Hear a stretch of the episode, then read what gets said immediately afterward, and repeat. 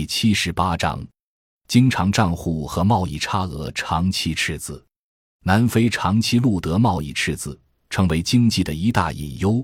如图七杠三所示，如图七杠四所示，南非自二零零三年以来，经常账户一直是赤字状态，并且经济增长率越高，经常账户赤字越大。这充分说明了南非的经济增长一方面几乎完全依靠外资。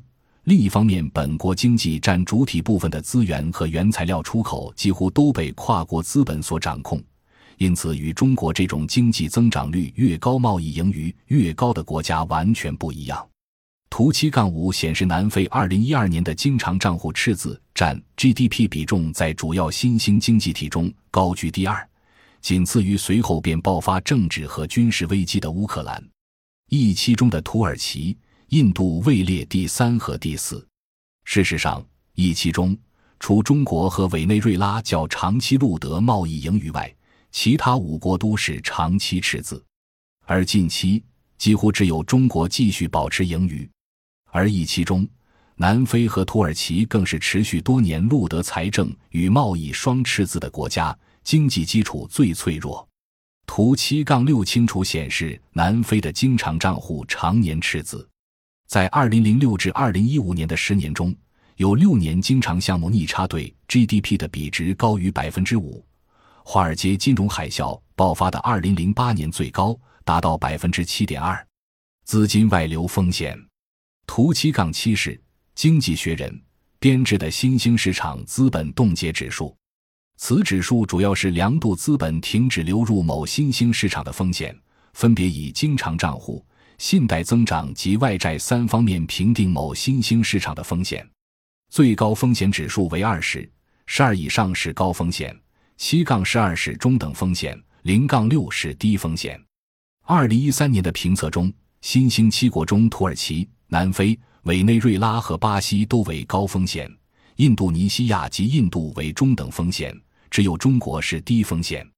二零一四年指数改变了量度值。三百是最高风险值，陷入严重危机的委内瑞拉超越土耳其成为全球最高风险新兴市场。土耳其仍然属高风险，印度尼西亚风险大增，南非相对下降，印度的风险值则首次低于中国。南非依赖外国投资，但不稳定的经济及社会又令外国投资者担心。南非一直存在资本外流风险。主要为国际金融资本服务的评级机构也趁机落井下石。二零一四年十一月，穆迪将南非平等降至 Ba 二，较垃圾平等仅高一个级距，而惠誉给予南非的评级为 BBB，展望为负面。图七杠七，经济学人的新兴市场资本冻结指数。值得一提的是，国际金融机构评级的变化似乎总与南非国内政治的变化纠葛不断。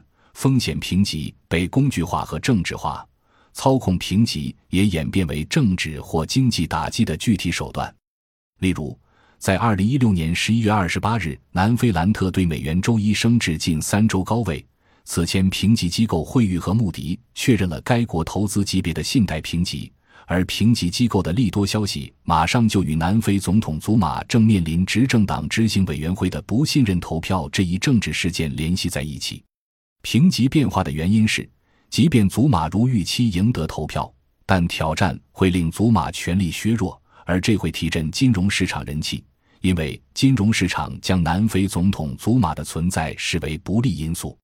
像信用评级这类制度，本来是由核心国主导的国际金融制度的软实力之一。感谢您的收听，本集已经播讲完毕。喜欢请订阅专辑，关注主播。主页更多精彩内容等着你。